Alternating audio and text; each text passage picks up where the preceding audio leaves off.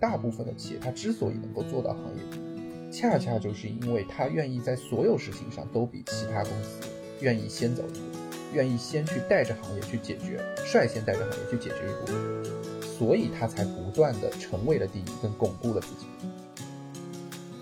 大部分的游戏公司在中国做未成年人防沉迷，它肯定都是合规合法，就它都已经做到了政府要求它做的事情，但是舆论没有放过。它，大众没有放过它，他会觉得说你应该你应该做更多。我们都是世界第一的饮料公司了，为什么我们的指标战略还是是说我要卖多少，对吧？我们为什么不能有一些，比方说帮助人类去提升他们的健康，提升他们的这个生活这一类的愿景跟目标呢？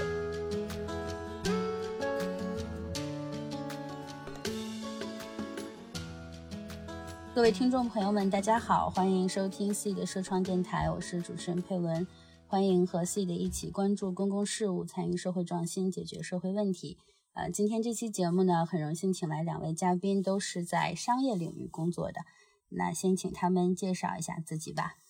那亚星，要不你先来？好呀，那我就对我就快速介绍一下。我其实一直很怕自我介绍，感觉有点不太知道说什么。哎，简单来说，咨询民工。我这个毕业之后一直都在做咨询，在做战略咨询。然后呢，我学的是人类学跟工商管理，所以在某种意义上，其实既想要好好的做战略咨询，又希望能够将自己随时的置身于田野之中，去做不同的田野调查。嗯，所以机缘巧合之下呢，我其实在一五年的时候回到国内，然后跟几个小伙伴成立了现在的这家小而美的咨询公司，叫做 MSC 咨询。呃，我们帮助企业从零到一去规划他们的企业社会责任跟可持续发展的战略。简单的介绍差不多就是这样吧。嗯，好的，谢谢亚信。那王素你也介绍一下自己吧。王素应该之前自呃参加过一期节目的录制，所以应该是第二次。Hello，大家好，我叫王素。那我的教育背景是，我是学经济学出身的。我现在本职工作是在美国硅谷的一家科技公司做数据科学。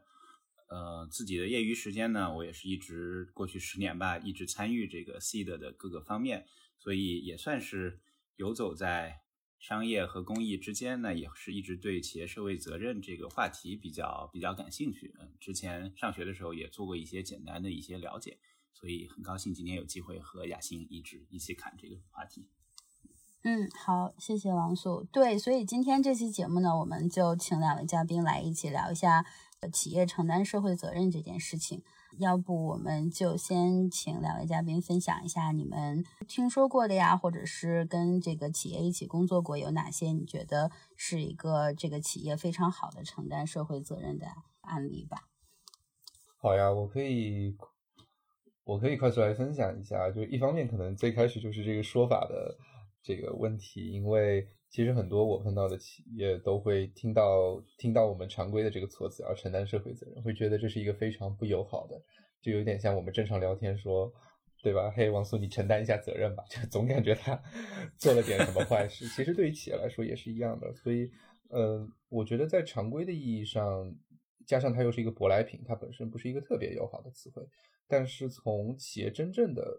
执行的角度而言，我觉得企业更多思考的还是说，一我要去解决什么样的社会问题，我为什么要解决这些这些社会问题？那另外一方面就是我要创造什么样的商业价值，或者是这件事情能够给我什么样的回报。所以可以跟大家快速分享一下，我们最近在跟一家游戏公司在做一个很有趣的事情。嗯，其实刚刚就讲到，如果今天你要按照常规的思维去想，你都会觉得游戏公司承担社会责任。大家，我相信一百个人里面，可能九十九个人都会想到说，那这不就是未成年人保护嘛，对吧？就是你只要不要让未成年人过多的沉迷于游戏，然后合法合规等等就行。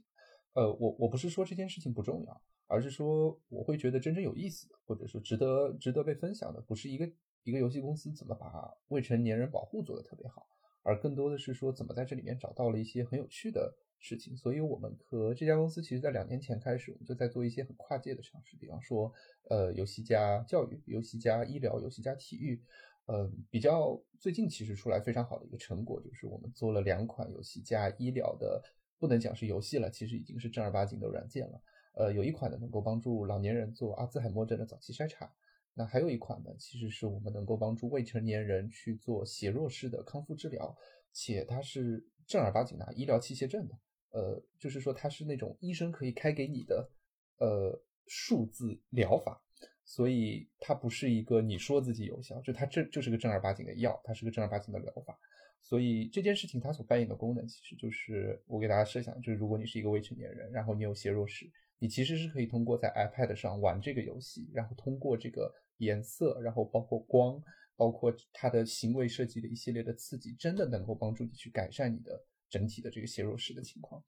呃，然后这个产品在预计在今年下半年会上市，所以这两年其实我们自己做这件事情的时候会觉得非常激动人心。就是一方面这件事情的商业价值特别大，就对于游戏公司而言，他会觉得说，你看我其实完全就开辟一条新的路径，就是不光光是传统的一款一款做游戏，我现在可以跨界，我进入了健康，就是健康，甚至是这个呃，应该说医疗大健康这么一个行业。那另外一方面，对他来说也是非常直白的商业层面的想象力和增长。那更别说也是跳开了传统意义上，大家讲到游戏公司就去想到什么沉迷呀等等。嗯，因为反过来说，我们思考的就是沉迷这个事情不是一件坏事，就它是个中立的词。比方说放在医疗领域，我们就把它呃就把它叫做依从性效应。就比方说你是个老年人，你可能不太记得我要去吃药，就这个这件事情其实就是依从性。所以我们就是把游戏中非常核心的这个成瘾性的东西拿出来，用于解决社会议题。就这个是让我们自己觉得非常激动的。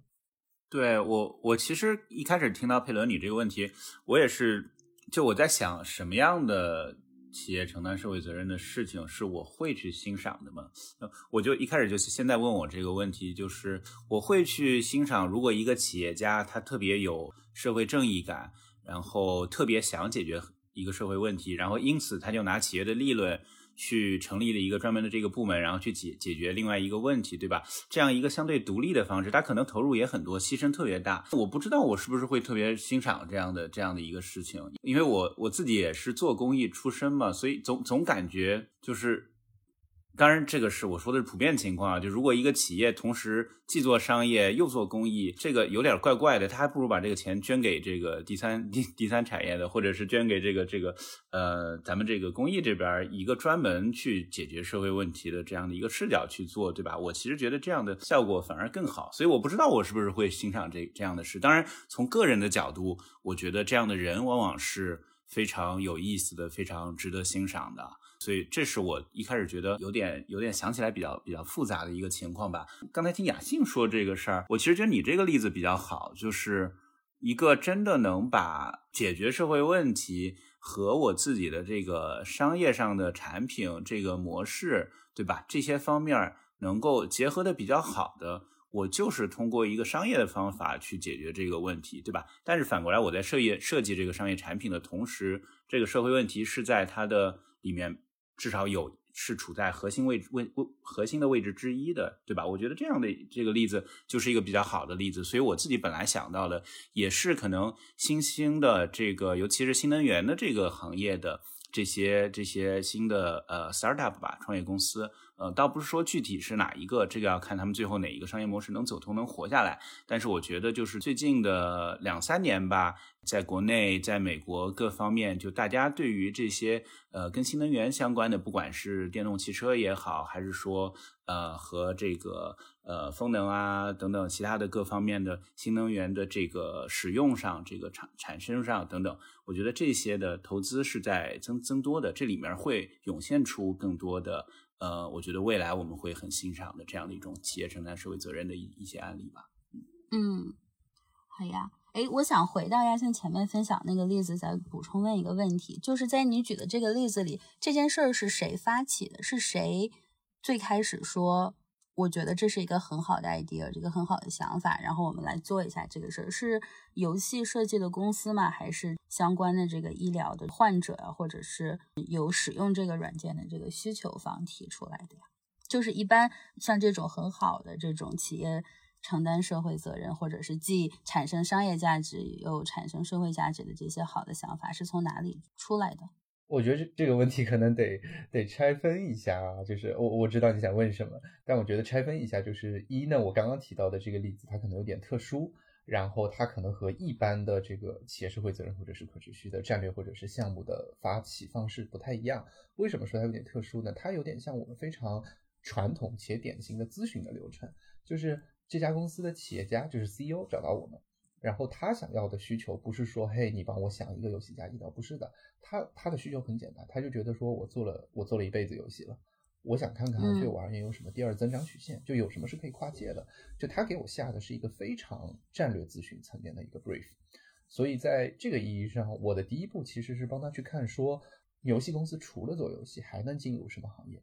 所以这也是为什么我刚刚提到了说，其实我们看了很多的赛道，游戏加教育，游戏加体育，游戏加医疗。比方说体育，可能很多人觉得没有办法理解啊。举个例子，其实我们。这个这家公司投了一个跑马拉松的公司，所以就是很多人没有办法完完成马拉松，就是因为他没有在过程中没有正向的激励跟反馈。那这个事情恰恰就是游戏公司所擅长的，就是游戏的机制所擅长，就是你每跑一段路，你可以知道说，哎，你完成了多少，百分之多少，你超过了百分之多少的人。就这只是很小的例子啊，就是我们发现，在很多的赛道中，它都可以去。就是都可以用游戏化的方式去赋能，所以从战略咨询的逻辑而言，其实一开始就是我们先我先帮他框定了 N 个赛道，然后这个企业家觉得说，哎，有趣，那你再帮我深入看一下这些赛道，那每个赛道我再会去看说，在这个赛道里面真正游戏化能够扮演的功能是什么。所以这就我举例就回到医疗这个赛道里边，我们就会去看的说，比方说像脑脑神经或者是眼科相关的，就是这些有一些特殊的病种是可以用游戏化的数字疗法去。解决的，对吧？但比方说像感冒发烧，你可能 没有办法用任何数字疗法去解决。所以在这个里面，我们会会再去做一个收敛。所以它就像一个倒金字塔，就像一个漏斗一样，就是从从从赛道到具体的领域，然后再到具体的项目，然后再到我说我单个项目的社会价值跟商业的增值点在哪，其实是这么一个流程。嗯嗯嗯，所以其实这个想法是你作为一个咨询公司，给他提供这个咨询服务的过程中带的带给这个企业的，他可能一开始只是一个非常非常模糊的一个想法，我想做点什么，对吧？确实是。你刚才说游戏加马拉松，我就立刻脑海里面浮现出了一个 AR 的一个游戏，然后你就在你的眼镜里面不断的出现没跑跑过一段距离就有人来给你鼓劲，或者是你穿过了一条线什么的。对啊，就是这个这个我会觉得说很有想象空间，就是它能够去解决我们生活中很多过去觉得说我很难完成，对吧？或者说我需要激励的事情，就是从从健身到。学习，甚至到工作，呃，我们我们还有一个很有趣的，就是有有有点像员工员工志愿的内部升级系统，就是我每满完成一次志愿服务，我有积分，然后这个积分我可以升一级、两级、三级、四级，到之后还有这个公司福利的兑换等等。就我觉得，我我们自己在这个项目上都觉得打开了很多想象力。对，之前是有因为。很多的互联网产品都在把各种东西做的游戏化嘛，对吧？所以之前其实好像还有很大的一波关于这件事的正面、反面的这个讨论。但我其实觉得，就是大家在这个讨论中，确实过于怎么说？觉得这是一件怎么说？互联网的这个公司啊，一定是说去操纵、去影响用户行为的这个事情，而并不一定能能够看到它其实也有不少的积极的作用。这跟我们说那个水能载舟，亦能覆舟一样嘛，对吧？你用刀可以杀人，也可以煮菜，也可以切菜。其实游戏化，你稍微说的难听一点，就变成上瘾、成瘾性，对吧？你说的好听，就会变成解决依从性效应。这个完全取决于它真实是在什么样的场景之中，和什么样的，就是和什么样的具体的案例之下吧。同理，就像我们刚刚说社会责任，就我今天如果说。就就是一开始这个例子说王素你要负责，听起来就很像说你你是不是对哪个女生做了 就是对不起她的事情，你得负个责。这这是一种场景，但另外一种场景可能就是说啊，你发现哎你是中国什么责任先锋，那大家下意识就会觉得哇你肯定做了很多公益类的好事情。所以这个场景的不同会直接影响说大家对这个词跟对这个概念的判断。哎，所以亚欣在你的工作场景里有这个对这个词更好的替代吗？我们一般，我们其实一般都会讲可持续，就可持续发展。你展开一下，就是为什么用可持续来代替这个责任这个说法？对，就首先还是来自于我觉得中国就是中文中本身的习惯，就是责任这个词终归觉得它并非不是一个 positive 的词，就它是一个很 positive 的词，但是它是一个很有压迫感的词，对吧？就是责任，对，就责任责备的责嘛。对，就这个词很有压迫感。然后这是一方面，然后另外一方面呢，就是从企业的角度而言，可持续发展这个词听起来毕竟是发展嘛，就企业家会觉得跟我的经营、跟我的战略是有关的，甚至他可能对可持续发展的理解不一定和我们对可持续发展的理解是一致的，但他就即使是最差的理解，他也觉得说，可能我的企业需要活得更久，对吧？就是我要赚更多的钱，这也是一种可持续发展。那在这个意义上，我们我们也接受，没关系。所以，如果是从无论是从我个人啊，还是我们公司的角度而言，一般我们倾向于就是用可持续发展，无论是可持续发展战略或者是可持续发展项目。那么，嗯，责任其实只是可持续发展的一个子集。就像我刚刚所举的游戏公司的这个例子，我要是把这个例子和别人讲完，我问别人说这是什么，我相信没有一个人会觉得说这是一个社会责任项目。对吧？但这并不影响这个项目去产生很大的社会意义，嗯，这是一方面。那么另外一方面呢，就是我们大部分情况下其实反而是倾向于去概念化，这就有点像四五年前中国一直在讲这个大数据或者是数字化。我相信这个这个王素应该非常了解，就是数什么是数字化？我觉得真的就是一千个人心中有一千个哈姆雷特，有的公司觉得我自己搞了个公众号就是。数字化了，有的公司得重新把自己的什么 ERP、SAP 改一套才觉得是数字化，对吧？那么其实可持续发展也是一样的，所以我们用去概念化的方式，就是我们想把这件事情真实想要表达的东西给说出来。那么在我们自身的理解中，我们将它拆分成了两句话，然后也有点像我们就是我们公司做这件事情的理念，就是一就是在社会问题中发现商业机遇，二呢是在商业逻辑中产生社会影响力。所以我们基本上就是用这两句话去诠释我们所理解的可持续发展。呃，雅信，不过我我我站在怎么说另一边，就是英语里面叫 play devil's advocate，对吧？我站在另一边去说说说一个想法，就是有没有可能我们现在把这个传统的企业社会责任变成可持续发展的这样的一个概念，它可能会突出这里边的可能一些部分，比如说啊，它可能会突出这个企业社会责任可以给企业创造正面的价值的这个部分，它也会突出呢，企业社会责任可以帮助企业去规避一些风险。对吧？那其实也是给他间接的创造更大的价值，对吧？这这两方面它能突出，但是它可能同时呢，也一定程度上会呃弱化企业社会责任。它也包含的那企业在有一些时候应当就是去相当于呃做一些可能对社会来说是正确的，但是对于企业来说并不一定去创造了。正面价值的一些一些事情，有没有这样的一些可能？就是跟污染有关的，对吧？那么如果我们单从呃企业自己的价值角度来讲，很可能如果这件事情呃不被曝光或者什么的话，那可能这件事情对于企业来说去去减污，对吧？减排这些事情并没有那么大的价值。呃，这是一个很好的问题，我觉得也是我们其实在工作中经常会碰到的一个讨论。但实际上啊，还是从可能我听起来有点职业病啊，就是从我们从一个咨询的身份来说，我们大部分情况下，我觉得在企业中有两个不变的真理，一个是太阳底下没有新鲜事，另外一个是屁股决定脑袋。为什么这么说呢？就是我们很多词可能是外部创造出来的，就是无论是社会责任还是嗯刚刚讲到的数字化等等。但是当它落在企业中的时候，它一定是有一个具体的承接的人或者是部门的。比方说，它是营销市场部来做数字化，还是他们的创新部门来做数字化，还是他们的供应链在来做数字化，还是其实 CEO 一声令下，所有部门都做数字化。其实社会责任也是一样的。刚刚你提到的这个问题，我觉得它会分不同的场景。比方说，这个排污它是不合规的排污还是合规的排污，对吧？就是他是他有没有跟着他们的所在国家或者所在地区的法律，或者是所在行业的行业要求？如果他做到了，他依旧去排，呃，实话实说，你可能会觉得没什么问题，对吧？但是如果他没有按照法律或者是相关的行业的要求去做，那这件事情可能会被放在这个公司的合规部门。你其实没有必要去跟他说你社会责任没有做好，你其实只要跟他说你不合规就行了。对吧？这就是我说的这个第二点。但但我觉得你这个想法，尤其在美国啊，可能有点理想化。因为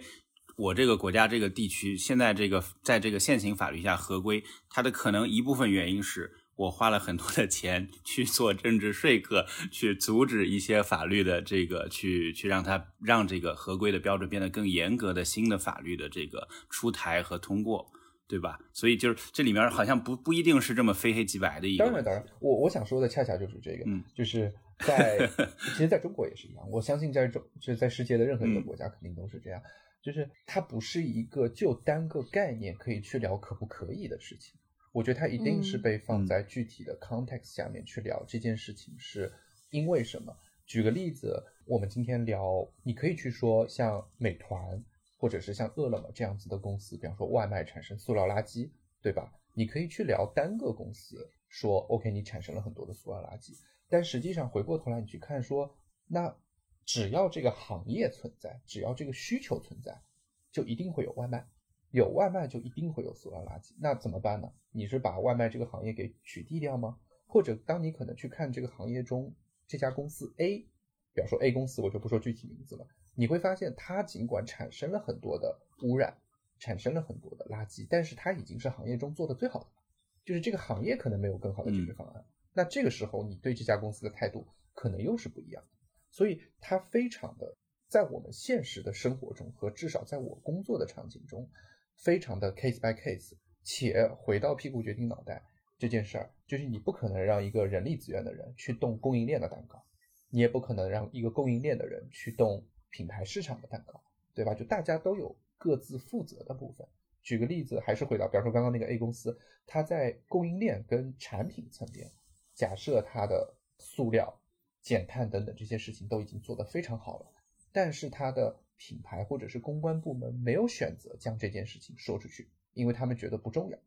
对吧？导致这家公司可能被消费者所讨伐。那你说这是谁的问题呢？是行业的问题吗？还是企业的问题？还是某个部门的问题？所以，在我觉得至少在现实的我的工作的场景中，我们会碰到很多就超级多这样子的情况，然后让我们就不得不系统性的去分析这个议题究竟是什么，以及我们如何可以更好的去解决它。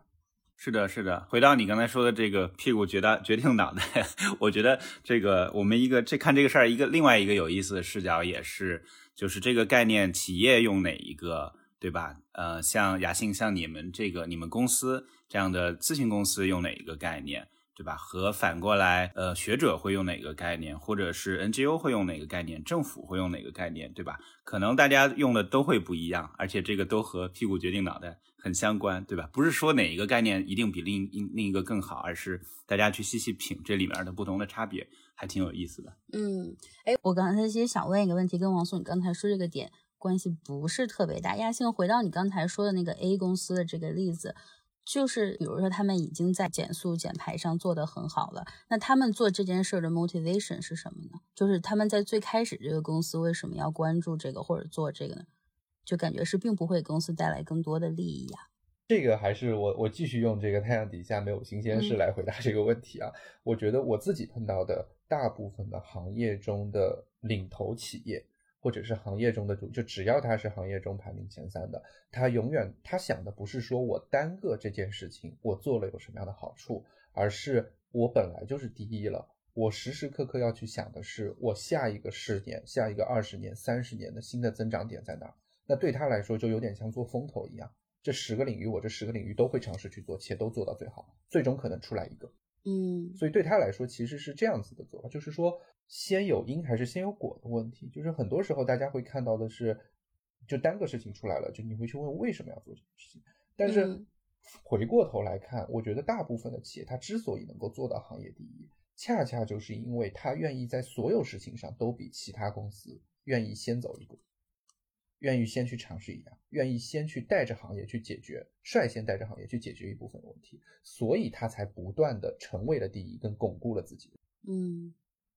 对，这儿这儿可能还有一个视角吧，就是可能还会有企业的员工，或者是企业的创始人，对吧？或者企业的股东，对吧？这样的这样的视角，就是说，他这个企业一个想成为一个行业的龙头的一个企业，他往往会去招那些更有野心，尤其是对开拓新的事情更有野心的这样的一些人。那么这些人呢？它里面就会有一些更加呃，可能说是理想主义的人，对吧？或者说我至少希望推着企业往一些其他的企业不愿意走的这个这样的地方去走的人。那么这些人往往也就更有可能在这样的公司会会能够发发挥一些作用吧。当然，反过来的例子也有啊，也有那种一个很大的、很陈旧的一个企业，对吧？尤其是像呃石油啊这样的企业，有的时候他们的这种呃，尤其是国外的这种已经有两两百年历史的这种这种公司，对吧？他们有的时候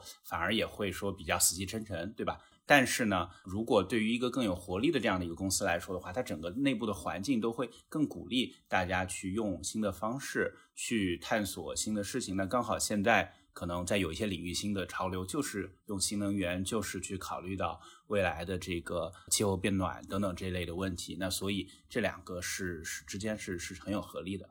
我在想说，员工层面这个我可以快速补充一个，可以 echo 王苏所说的这个例子。我们应该是在三年前吧，我们在做可口可乐的项目。然后我自己印象很深的就是我们在湖南的一个装瓶厂，就是可口可乐的 bottler。然后其中他们有一个内控，我们在做访谈嘛。然后其中一个内控就是非常本地的一个，也不是什么名校毕业生，但是他因为因为在可口可乐的装瓶厂工作，然后我们在访的时候，他就说。我们都是世界第一的饮料公司了，为什么我们的指标战略还是是说我要卖多少，对吧？我们为什么不能有一些，比方说帮助人类去提升他们的健康、提升他们的这个生活这一类的愿景跟目标呢？所以这个我我印象非常深。刚刚王素提到了，我就想，就这件事情，就这句话，如果是什么 CEO 或者是 VP 说出来，我可以理解，无论他是真心的还是受过训练的。但是一个普通的。内控的本地的员工说了这句话，我会觉得说，真的就是大公司会存在一些这样子的基因，让员工往社会一体的方向去思考。所以在实际的这个情况里，比如公司的内部的员工是会成为可持续发展战略或者企业承担社会责任的一个主要推动的一方力量吗？肯定会的，肯定会的。我举一个可能看起来不一定是企业社会责任的一个一个例子啊，就是其实最近。呃，三五年吧，在美国的科技公司里，因为大的环境是可能美国的工会都在变得弱化嘛，对吧？在过去的从二十世纪六七十年代以来，嗯，工会在美国的这些私营部门，就是企业里面的力量一直在往下走，但是这个趋势在最近。其实是有了相当大的这样的一个反转的。那一个具具体的例子，比如说之前谷歌的这个做人工智能的他们的这个软件，其中有一个部分是本来是可以提供给美国军方去使用的。那么具体的用途我记不太清了，但是肯定是和这个武器啊等等的这个制造直接相关的。那么当时谷歌内部的很多的员工呢，就出于他们自己的价值观，就他们反对把这个人工智能这些事情。用于军事目的，所以当时就在谷歌内部去搞了一个呃接近罢工的这样的一个情况吧，最后迫使谷歌做出了那我们不再和美国军方合作的一个这样的一个例子。包括这个亚马逊最近上个礼拜的新闻吧，他们在纽约刚刚又成立了一个新的工会，那么去更多的去考虑到这个工人在这个尤其这个疫情期间的这样的一种呃工作条件，包括工作待遇等等之类的问题。所以我觉得，就是这这些是一些企业的员工，就是说从他们的角度推动，呃，推动一些社会议题。这有的社会议题，有的时候是跟他们自己直接相关的，有的时候其实跟他们自己也不一定直接相关，而是更多的是一个价值观驱驱动的这样的一些情况。所以，亚倩，你你那边有什么例子？比如一个公司里的员工，他积极推动了一个公司做成什么事儿，成为这个公司可持续发展战略的一部分吗？这一类的其实还是很多的。我觉得大家就是一方面啊，就是从结果上来说，你可以看到最多的员工推动解决的事情，其实可能往往就是多元性、包容性的议题。这个可能是在人力资源这条线。我自己实话实说，可能这件事情会被很多企业包装成很好，但实际上在大部分企业中，很少是真的是 top down 来做这件事情，更多的是说员工觉得有必要，然后发起了，因为这个毕竟是为他们自己去。争取权利的，这个是一类。那还有一类呢，就比方说是，我觉得在中国，我们说有部分的这个特殊群体，比方说像嗯视障人士、听障人士等等。所以在很多互联网大厂，其实呃一开始的这个手机或者是 App 端的无障碍项目，其实都是由员工所发起的，然后渐渐渐渐变成了一个可能协会、工会或者是社团性质的项目，然后再渐渐渐渐被公司 take over，说好我要把这个项目放到战略层面。呃，甚至是我们最近在做一个日化品的品牌，其实也是一样的，也是一样的，就是反而是这个员工的某个家人是一个视障人士，然后呢，他就想到，而且他在刚好在研发部门，所以他就想到说，他发现我自己在日化日化品公司工作，然后我们家公司出的假设洗发水跟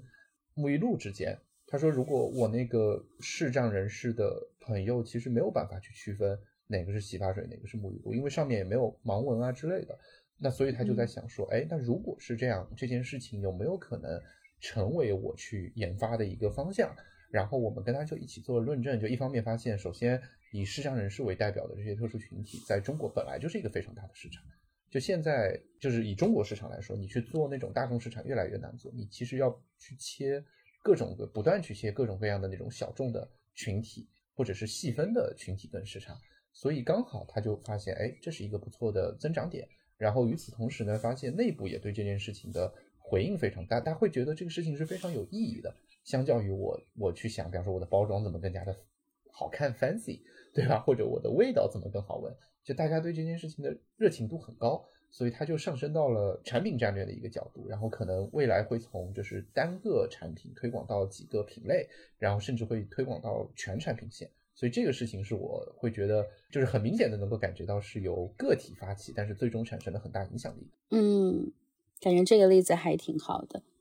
所以那除了员工。呃，像或者是企业内的个体这种提出很好的意见，然后逐渐的自下而上的，还有什么其他的打开方式吗？就是一个企业开始关注这个社会价值，然后开始做一些事情。当然，很多时候像你讲的，可能就是像你讲的第一个例子，就是这个 CEO 想做什么事儿，对吧？还有什么其他的情况吗？就是开始推动，开始做这些事情。嗯，其实打开方式无非就这么几种啊，还是从 屁股决定脑袋的这个方向来说，这个大家其实可以简单在，大家可以简单在这个企业内部画一下职能，因为职能无非就这么一些，对吧？举个例子，如果你是供应链或者是采购的负责人，可能你第一关注的是，哎，最近国家有这个双碳的战略，那我可能第一个想法就是绿色供应链，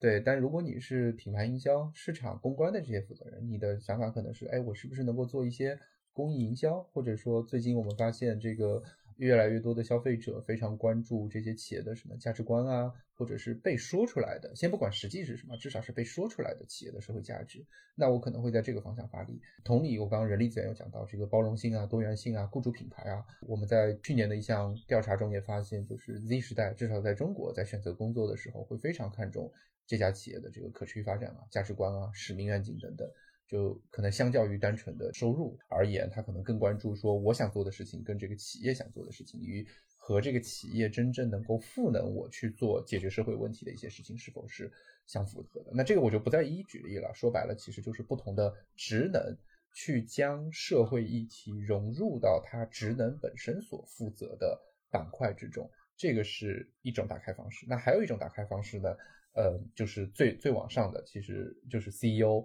或者是管理大的这个管理层 C 叉 O 整个层面的，大家可能是内驱的，就是突然间感受到感召，就是我想我想当一个好人，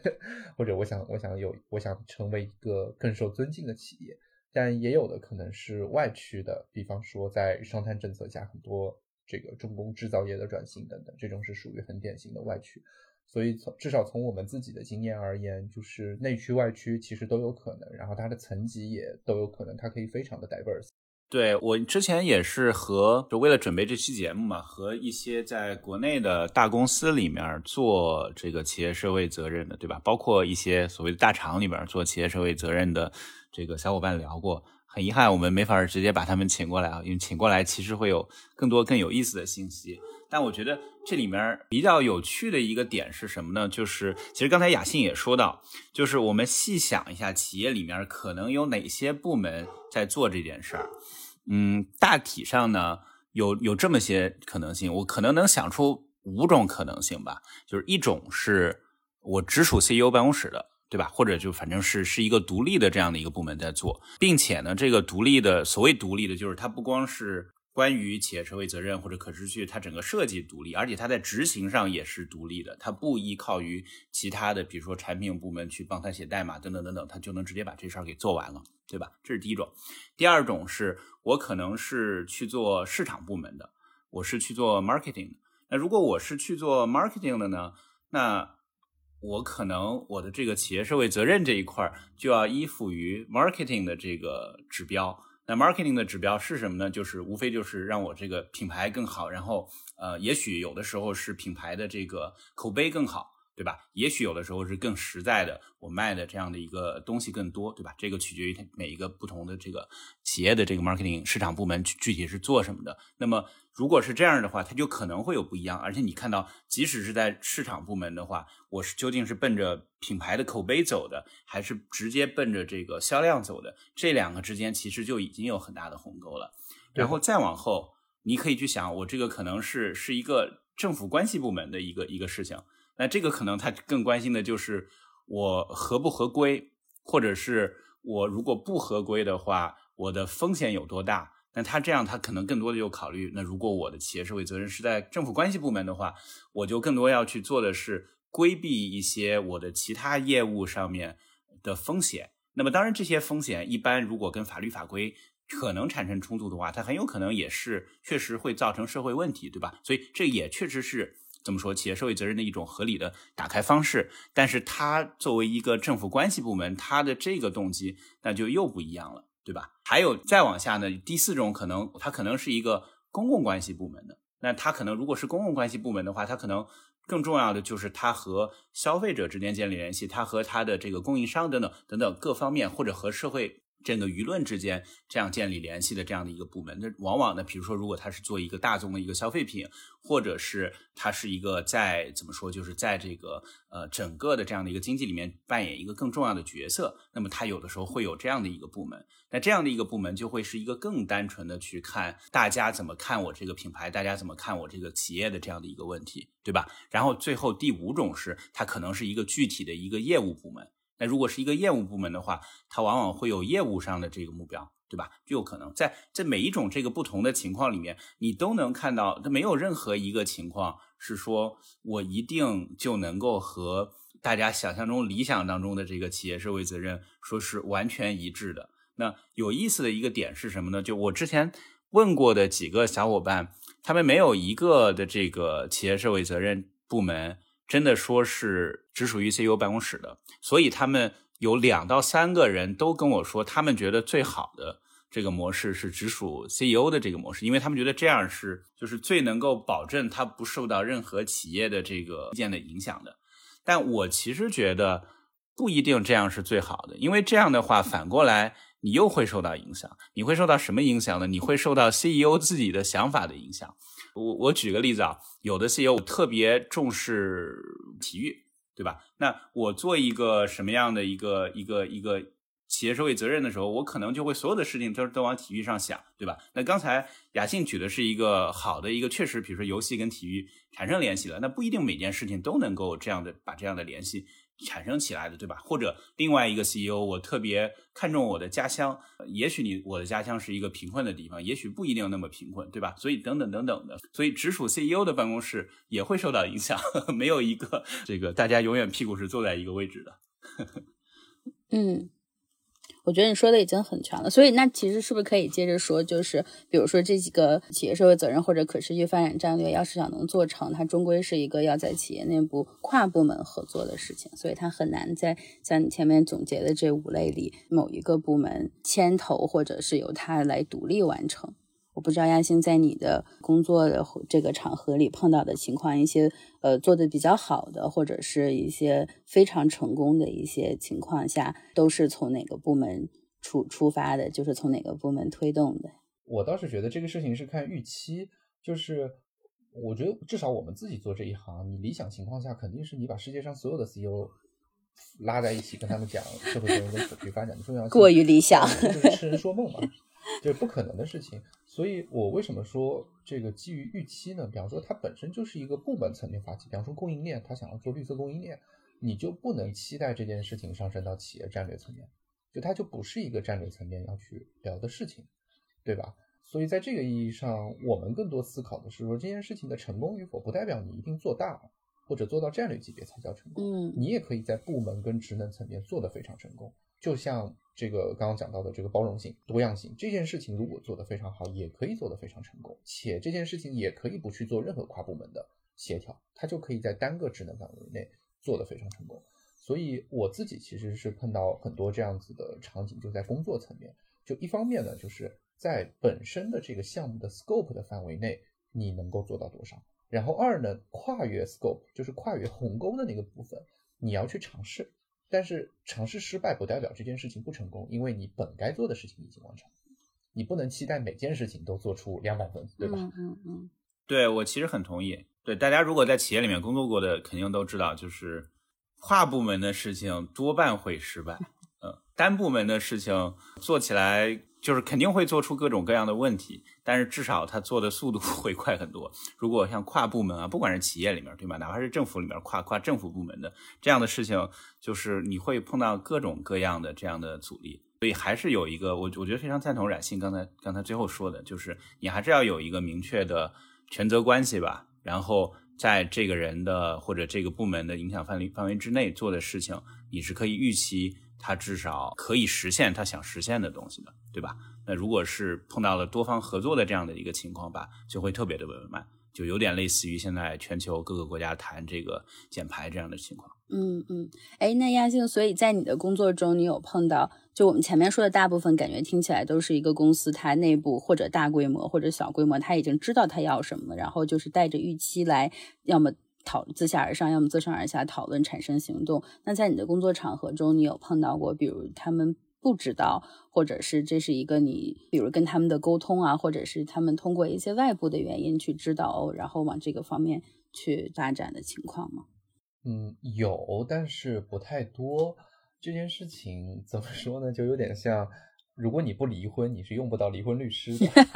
吧？所以一个十分好的例子。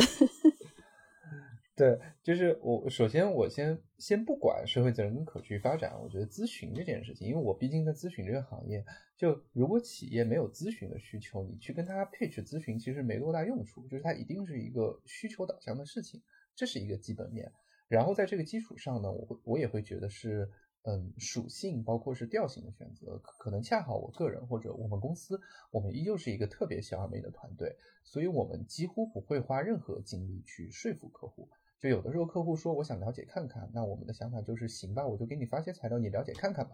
对吧？就我也不会硬花时间去说服他。就是我们自己所选择的路径是，我们想要通过案例、跟作品、跟成效去影响客户。比方说像我们大本营在杭州嘛，然后现在还有在上海、杭州、在浙江，其实有很多的民营企业，大部分民营企业人家可能企业家一辈子就没听说过什么可持续发展、社会责任。你如果去教育他，他可能第一反应就是皱眉头或者捂捂紧了钱包，说你是不是来找我捐款的，对吧？嗯。那在这种情况下，我们会觉得，嗯，这个过程可能是没有意义的。但是如果我事实上也是，就是我服务了其中的一家企业，然后我从头到尾我就不提可持续，对他来说，我就是一个性价比更高的麦肯锡，对吧？就仅此而已。那么我在完成的时候，他会发现，哎，原来这件事情我商业上获得了增长，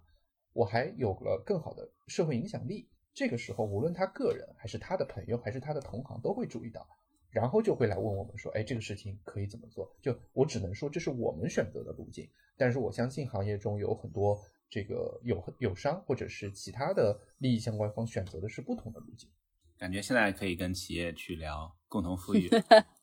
一套一套新的话语体系逐渐形成。对的，对的，我们这半年做了好多共同富裕的项目。哎，所以亚信可以说你的工作就是呃，怎么讲？运用各种当前这个流行话语体系去夹带你或者你们公司所相信的一个核心价值观，就感觉通通过你的描述是这样。这个这个反而是比较少的。其实更多的还是还是咨询这个行业很本身的东西，就是大家找到我们，至少我我这边所碰到的，我觉得企业找到我们是会有一个非常明确的商业性诉求的，而不是说我想做 CSR，你帮我看看怎么做。对，我觉得这后面不是不是话语体系，就更多的是就是会是实在的这个政策导向，或者是其他的，对吧？刚才之前说的，不管是风险规避也好，创造价值也好，等等这些。就更实在的东西。嗯，是的，是的，就话语体系它只是个工具。比方说像刚刚讲到的这个共同富裕，企业关注共同富裕也是为了更好的去迎合政策，或者去打通政府关系，或者在政策的指导或者是文件中去找到商业上的新的机遇，就这个才是目的。那他今年可能叫共同富裕，明年可能就换个名字了。精准扶贫。王苏，你够了。那我可以顺着你刚刚这个问一些关于跟你自己有关的嘛？所以，那你在做这个，嗯，呃，因为听起来就是你没有，或者你你自己啊，或者你的公司并没有主动的去。怎么说？去去推广这个这个概念，就作为咨询公司的本质就是谁来找你，他大概思路也很清楚，有一个核心的诉求，然后你来去帮他们解决一个问题，对吧？那对你自己来说，你为什么会觉得从事这个行业对你来说是很有吸引力，且你会一直做呢？你觉得你在这个当中你产生的价值是什么？呃，我不知道大家有没有听过一个词啊，就是一个日语词叫 ikigai。然后，因为我在我在日本留学嘛，这个词说白了很简单，就它其实是各个圆圈的一个子集。比方说，第一个圆可能是你想做的，然后第二个圆是你能够获得很好收入的，然后第三个圆是社会所需要的，然后第四个圆可能是你所擅长的。我就不再举例了，就简单来说，就是把很多的很多的元素拼到一起，然后最终去挑那几个圆的重合的那个部分。其实对我而言，真的是我在无论是在上大学的时候，还是毕业的时候，也一直在讲这个事情。一呢是天生的，我觉得我很喜欢做跟社会影响力有关的事情。但你要说为什么，我也说不上来，对吧？你就像说我喜欢打篮球、打羽毛球，你你说为什么？那可能就是天生的吧。这个这个真的很难有一个理由。那么另外一方面呢，恰好是我的知识领域，比方就像我一开始讲到的，无论是人类学，然后还是。商科有关的知识，然后包括我毕业之后在咨询公司，呃，我会觉得咨询这个事情我很擅长，然后我也很喜欢，所以我就开始去思考说，既然就既然我能靠着咨询的方法论跟五百强的 CEO 去聊战略，我为什么不能靠同样的东西去发挥更大的社会影响？其实最最核心的初衷就是这么一个事情。然后与此同时又想到的是，我可能又没有办法去做一个完全纯公益的事情，我毕竟要养活自己，对吧？找女朋友、这个买房等等，就这些都是很现实的诉求。所以综合考虑下来，我就在想说，有没有可能，我想做一件我我会的、我擅长的、我喜欢的，与此同时又是有能够产生社会价值的一件事情。然后，甚至因为当时是一五年嘛，我当时才刚回国，甚至是在那个时候而言，在我看来是有趋势的，就是那个时候可能市场非常小，对吧？但是在这两年，大家可能会觉得市场非常大。但是至少从那个层。那个时间节点来说，我的判断是它在未来是有趋势的，所以综合起来，对我而言就是一个非常顺理成章的决定。但是实话实说，我自己是没有想过要创业的，就是我没有想过这件事情要自己干的。我当时刚回国的时候就觉得，如果有人在干这件事情，我可以加入他。但是我当时就是在在中国搜了一圈，我发现所有说自己在做社会责任或者是可持续咨询的公司，实际上都是在写社会责任报告。就这个事情给我的感觉不太一样，就是，呃，对我我就是我我并非觉得这件事情不好，嗯，就我觉得写报告是重要的，且它是一个很成熟的市场，但这不是我想要的。它的区别就有点像说，假设你是四大，对吧？你帮企业写财报，跟你帮企业做财务规划是两个完全不一样的事情，也是完全不一样的技能点，和你在企业中沟通的人和层级也是完全不一样的。所以当时其实。某种意义上，成立 MSE 是一个无奈之举，就是怎么办，就只能自己上了，就这种感觉。嗯，那我觉得一个很有意思的点就是，你你看到这个事实以后，你看你就没有把它解读为啊，我们。这个时候只有写企业社会责任报告的需求，没有真的说去去去做这个咨询也好，或者去做这个战略设计的这样的一个需求。因为这样的一个解读，我觉得也是可能的吧，而且可能在当时也是有一定程度的真实性的。嗯。你这么一说，我才发现确实 有道理。对我觉得可能是因为我也好，然后我们几个创始人，我们想的其实一方面就基本盘就还是一样，就是我们并不是说要在社会责任跟可持续发展的领域去切一个咨询的市场，而是说在咨询的领域去切一个细分的可持续的市场。就这可能是一个很大的差别，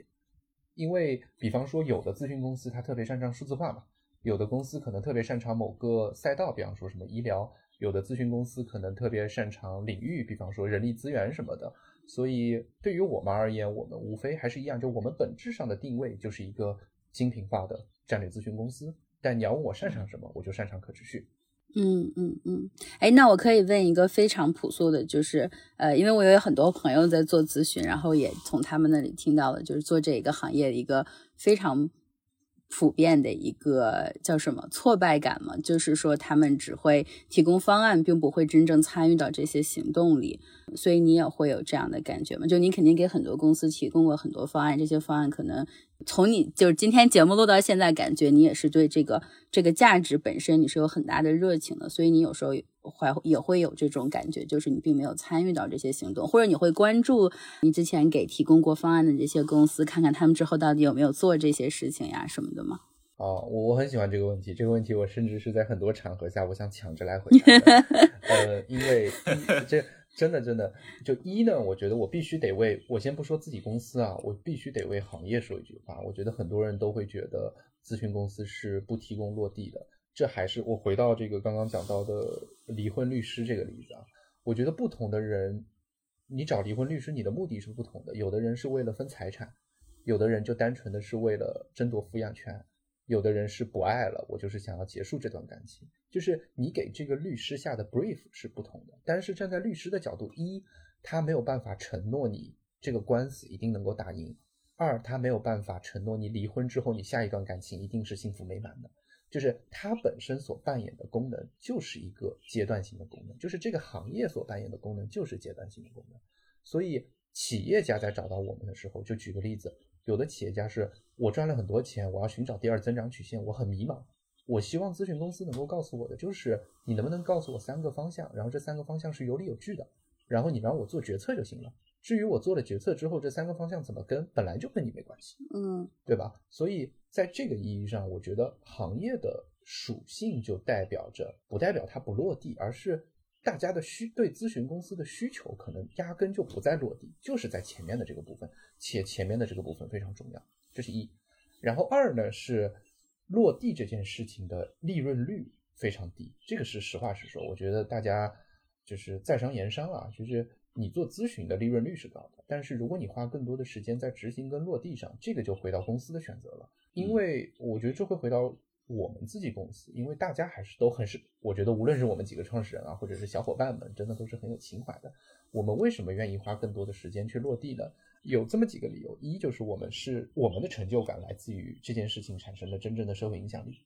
嗯，就是我们的成就感就来自于我作为一个离婚律师，我不光帮你离婚处理的好，我还帮你把下一段感情的人给介绍了，而且想要参加你们的结婚仪式，就这样的一个感觉。就这件事情是有成就感。那么另外一方面呢，我们其实也因此获得了很多客户的长期的信任，就是他会觉得说，我不光把你当做咨询公司，我其实是把你当做我们的战略办公室。举个例子，你如果今天从 MBD 挖一个人，然后你为这个人再配一个团队，你可能一年五百万就出去了，对吧？你做一个整个战略咨询部，但是实际上有的时候我跟企业的关系就就就就是这样的关系，就是你与其自己去招一个团队，一年花个五百万，你不如两百万给我，我来帮你干这个事儿。我就是你的战略咨询部，所以在这样的意义上，我看到的更多的是说一一种是新的咨询模式或者跟客户之间的模式，然后二呢是正因为如此，我可以跟他更好的将社会效益做出来，这个社会效益做出来之后，也能够给我带来更多更好的品牌，甚至是我们市场推广的素材。那在这个意义上，回到利润率，我无非就是将我本来该花在市场上的这些钱。花在了这个上面，所以对我而言，就我个人的判断，至少从 CEO 的判断来说，我是觉得这这么做是值得的，且它大大增加了我自己干这件事情的动力。嗯，听起来雅兴是这个把离提供离婚律师服务变成一个终身订阅模式。好呀，那我们就接着聊，因为就说到了，比如你说到你的合伙人啊，还有跟你一起做事的小伙伴，所以我我觉得应该有很多这个听这期节目的朋友们，可能通过讲会觉得，哎，你们做的事情挺有意思的。可能除了这个像你讲的咨询公司里，这个可持续发展企业社会责任是一个细分领域。那亚瑟，你可不可以给我们多讲讲，比如说同事们大概都是这个什么样的人啊？他们是这个什么样的背景啊？或者是想想做这个你现在正在做的这个事情，需要一些什么样的这个核心技能呢？OK，嗯，我们的我的同事们其实总共来说应该还是三类，一类就是特别典型的咨询公司的背景呢。就无论是在 MBB 的还是四大的，然后甚至包括像罗兰贝格呀等等这些，就是之前有一定的咨询的履历，然后也是可能在这些公司发现就做的事情不够有价值或者不够落地，那会到我们这边来，这是一类。那还有一类呢，就是过去其实就是在 social sector，就在无论是在公益机构、基金会，或者他本身在学生时期做过相应的这些项目等等。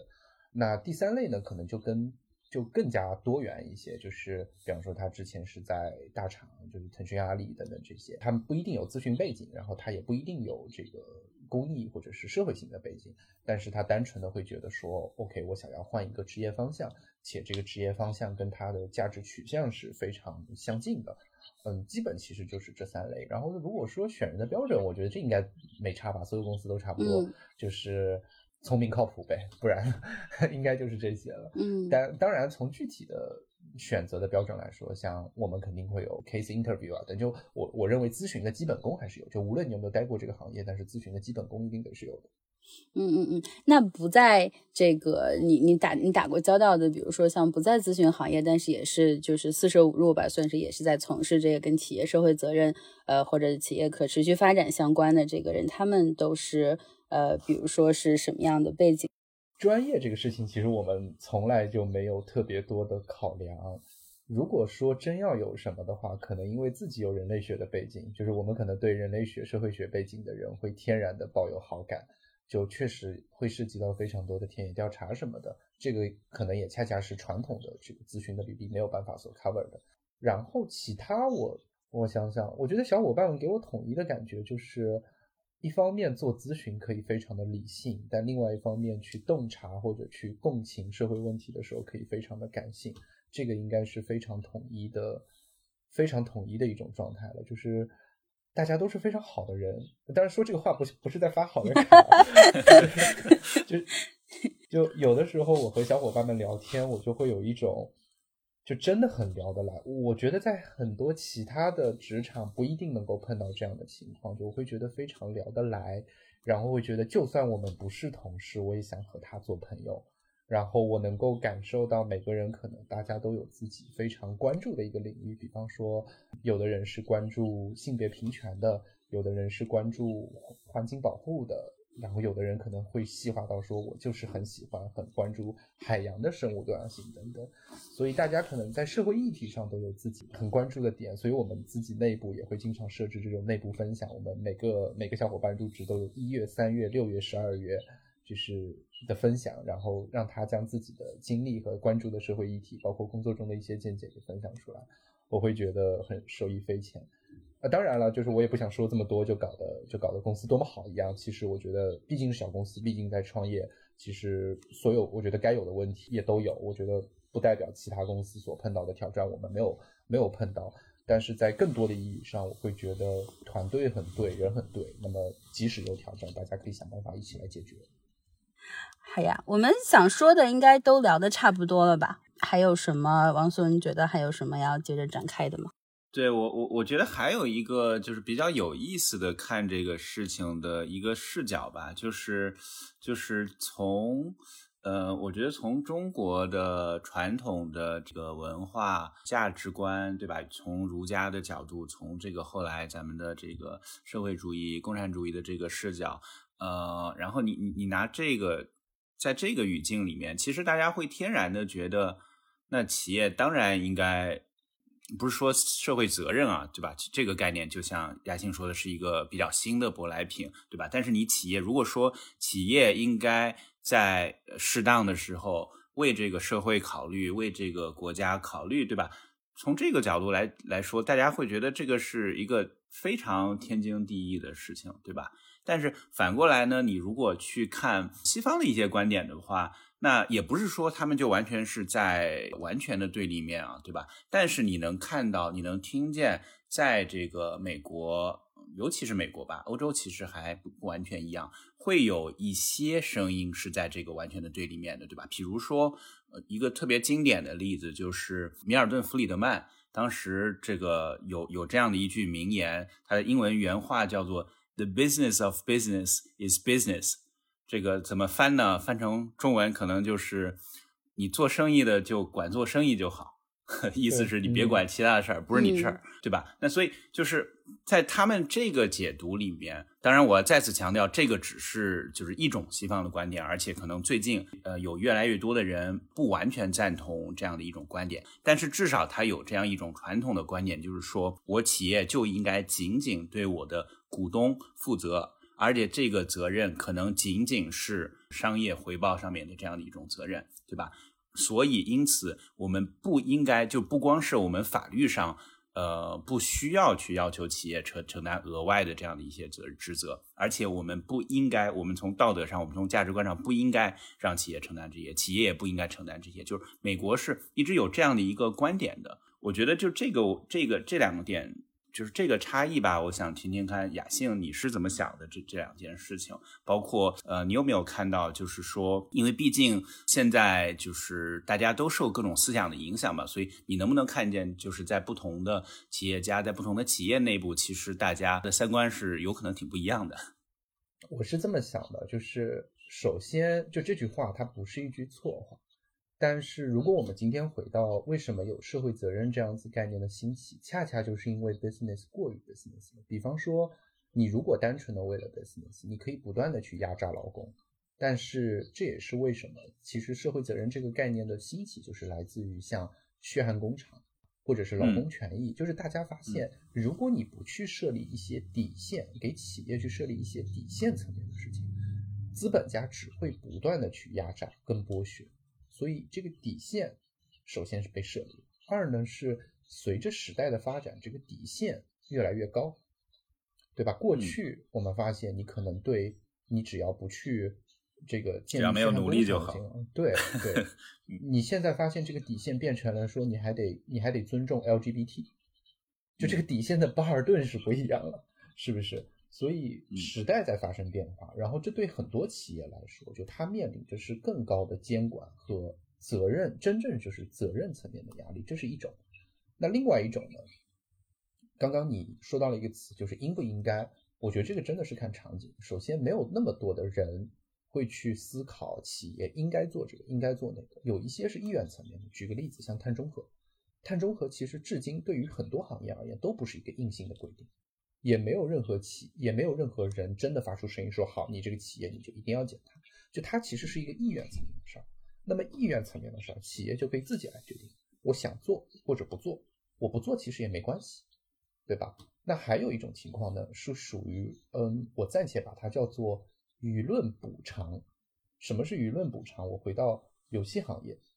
游戏在大部分的游戏公司在中国做未成年人防沉迷，它肯定都是合规合法。就他都已经做到了政府要求他做的事情，但是舆论没有放过他，大众没有放过他，他会觉得说你应该你应该做更多，这种就属于典型的舆论补偿。那么在中国，其实很多的大厂都会碰到这种情况，比方说阿里，甚至有很多外企，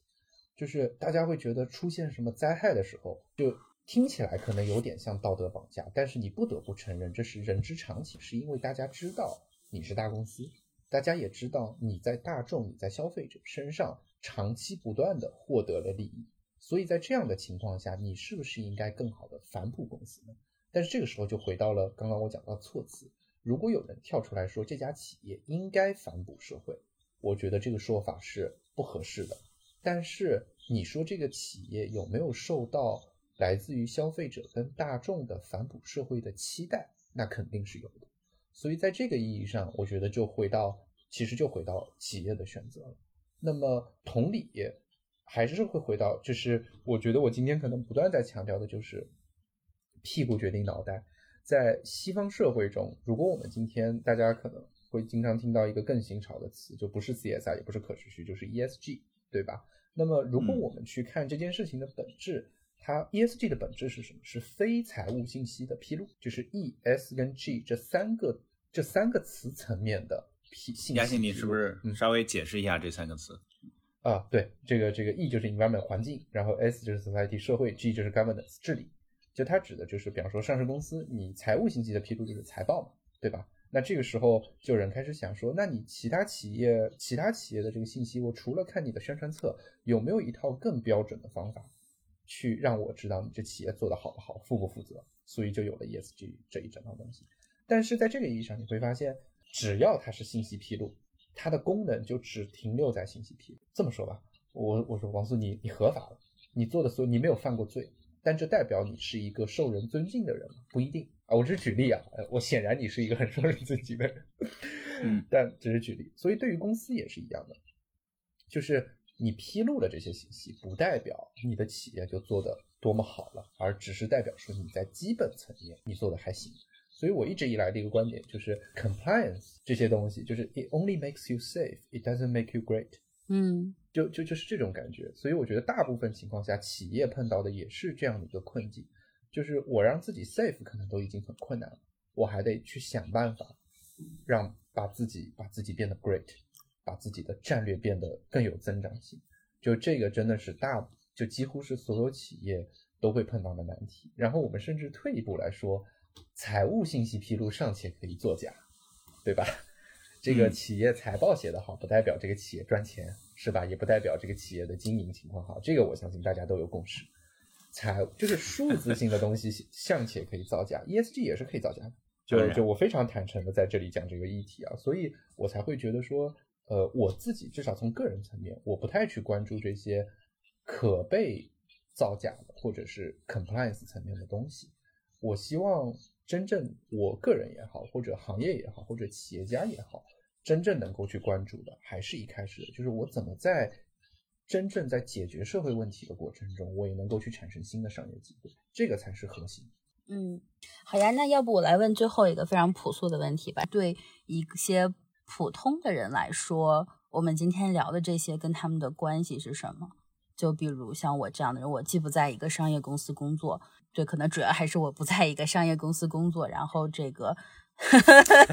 对吧？就是我不在你们那个王素刚刚这个非常细致的展开这五五类可能推动呃企业社会责任的五类部门，我跟我没有任何关系。那这个议题跟我的关系是什么？我我我感觉我的答案可能会被打，因为我的第一反应就是其实没什么关系，也没关系。所以不不，所以就是核心这个。等会儿亚欣，我重我重问一下，核心就是这个，比如可持续发展或者企业社会责任，是一个只跟一小部分人有关的一件事儿吗？这一小部分人在商业公司或者在特定岗位，它不是一个和广大普通人相关的一件事儿吗？嗯，我觉得这个这个得拆分开来看啊，不好意思，可能我的回答还是有点职业病。就一呢，会回到回到你对这个词的定义是什么？如果是企业的社会责任跟企业的可持续发展，那它的主体就是企业。如果它的主体是企业，它确实跟很多普通人没关系，这个我们不得不承认，对吧？这是一。然后二呢是，如果你今天将社会责任或者是可持续这个概念泛化成社会创新。社会议题，那我相信它肯定跟每个人绝对是有关系。这个关系无论是主动的，你可以主动的去关注，就像我刚刚有讲到，可能有的，呃，有的人关注环境保护啊，有的人关注生物多样性啊，有的人就有的人甚至关注垃圾分类啊，就大家终归有一个自己感兴趣点，这个是主动的，或者是被动的。你生活在你生活在什么样的地方？你在什么样的社会？你在一个什么样的国家？全球变暖、温冰川融化、温度上升，我觉得这些都是被动的，不得不去产生关系的。甚至，呃，我之前还听到，我之前还碰到一个朋友，他说他会根据这个海平面上升的速度来决定我在哪里买房。他觉得很多很多现在适合买房的地方，可能三十年之后这个房子会被淹掉，他就觉得没有意义。所以就是我觉得这个关系也非常的有趣。在这个意义上而言，我会觉得就是我相信你问这个问题的初衷肯定不是说非得局限于企业端的社会责任，因为我的下意识的判断真的就是不是别说社会责任可持续了，不是每一个议题都非得跟每一个人。都相关，对吧？就大家的大家的时间都很有限，我终归我一天就二十四个小时，我终归只能关注这么点东西，所以更多要关心的是说这件事情和你本身的兴趣爱好、主动的兴趣爱好或者主动想要去探索的领域，或者是被动接收到的这些场域，究竟产生了什么样的连接，以及你在这个过程中想要扮演什么样的角色。嗯，我这儿答案可能跟雅欣有点不一样。就我觉得这事儿有两个层面，就是第一个层面是一个认知的层面，对吧？然后第二个才是我要不要有什么行动的这个这个层面。对对对，我我觉得在认知的层面的话，企业社会责任它其实跟我们每一个人是有特别多的关系的，我们不一定这么明显的意识到了，对吧？其实我们日常看到的很多的广告，这里面可能都带有一定程度的。企业社会责任的这样的一个痕迹，比如说有的呃产品，他会说这我是一个农产品，我是怎样的这个。污染，对吧？等等，这个除了跟这个健康有关的，它也是有社会层面的这样的一个呃释放这样的一个信号的。包括我们出去旅游的时候，某一些旅游景点，对吧？一些一些这个酒店现在会跟你说，那我们的这个毛巾怎么样？如果这个如果你不要求的话，我们可能你住三天，我们中间就不给你换洗了，等等。就是我们其实，在日常的这个生活之中和。以各种方式和这些企业打交道，这里面有非常多的细节。你如果去稍微想一下它背后的原因的话，它很有可能这里面都有一个重要的环节，是他自己这个企业再从呃怎么说可持续或者是企业社会责任这个角度去考虑做的这样的一个决定。那当然，这些也肯定不仅仅是从这些角度考虑的，对吧？那么，所以我觉得这个是就是帮助大家看到这个层面，然后帮助大家。去啊，在日常的这个生活中去想到，呃，让我们能想到，就是说这个事情它是从什么角度考虑的？那它是在规避风险呢，它还是在扩大它的品牌影响力呢？还是说这个企业直接在从事一个公益行为呢？这些事情其实都是有的，对吧？所以这个我觉得是第一个层面。然后第二个层面是说，真的我们可以为此做什么呢？那我觉得这个，我觉得首先在这个方面，我我是第一是非常赞同雅欣刚才说的，就是其实我们。不是说必须有责任或者有义务去做什么，对吧？但是呢，在在这个层面，我们也是有很多身份的，对吧？我们可能既是消费者，我们也是公民。那么公民的意思是呢，我们可能会对于一个我们哪怕没买的一个产品，我们也会在网上发表发表发表发表意见，或者在聊天的时候，对吧？跟别人啊去说到这样的事情。那有的时候我们还是在其中这样的一些企业工作的人，或者是我们可能是。这个呃，在政府工作的可能会从政策的角度去和这些机构打交道，那么也有可能呢，我们炒股，对吧？所以你其实一定程度上，他是他的股东，对吧？你对他的这个股票的这个涨跌有一定程度上的微小影响，就等等的。那么在这些不同的角色里面呢，其实我们如果想的话，对吧？在这里我还是要重申啊，我不是在呼吁说我们一定要做什么事，而是说我们的这里面的每一个行为，它其实。都也会有对于这些不同的企业的之间的影响，对吧？比如说刚才亚信说到的这个 ESG 这样的一个这样的一个体系，那这个体系之所以现在能够运转的良好了，它其实啊不叫运转良好，应该说运转的起来，它良不良好是另一回事儿，对吧？它也一定程度是因为它直接和资本市场挂钩的，它直接是有一些呃投资机构。他觉得说，那我就要投怎么说认可 ESG 的这样的，或者 ESG 的这个这个达标的这样的一些机构，对吧？那为什么这些投资机构会有这个需求呢？它很可能背后代表的是它背后的这些投资人，不管是散户也好，是这个怎么说所谓的高净值人群也好，他们会有这样的需求，对吧？所以我觉得大家日常的这个这些行为里面，也会就是每一个行为，呃，都或多或少可能会和这件事情产生。这个影响，那么当然了，我还是要说，我们不是不是在说大家一定要每每个做每一个购买每一个东西的时候，就想一下，我今天买的这个这块肥皂是不是可持续什么等等的，对吧？但是可能在一些大决定的时候，对吧？或者是在力所能及的时候，我们可以有的时候时不时的去去做这个联系。好呀，那谢谢两位嘉宾的分享。今天这期节目呢，我们就录到这里了。希望通过这期节目，能够让大家更好的了解到企业如何在社会问题中发现商业机遇，然后又在商业逻辑中产生社会影响力。感谢您的收听，我们下期节目再见。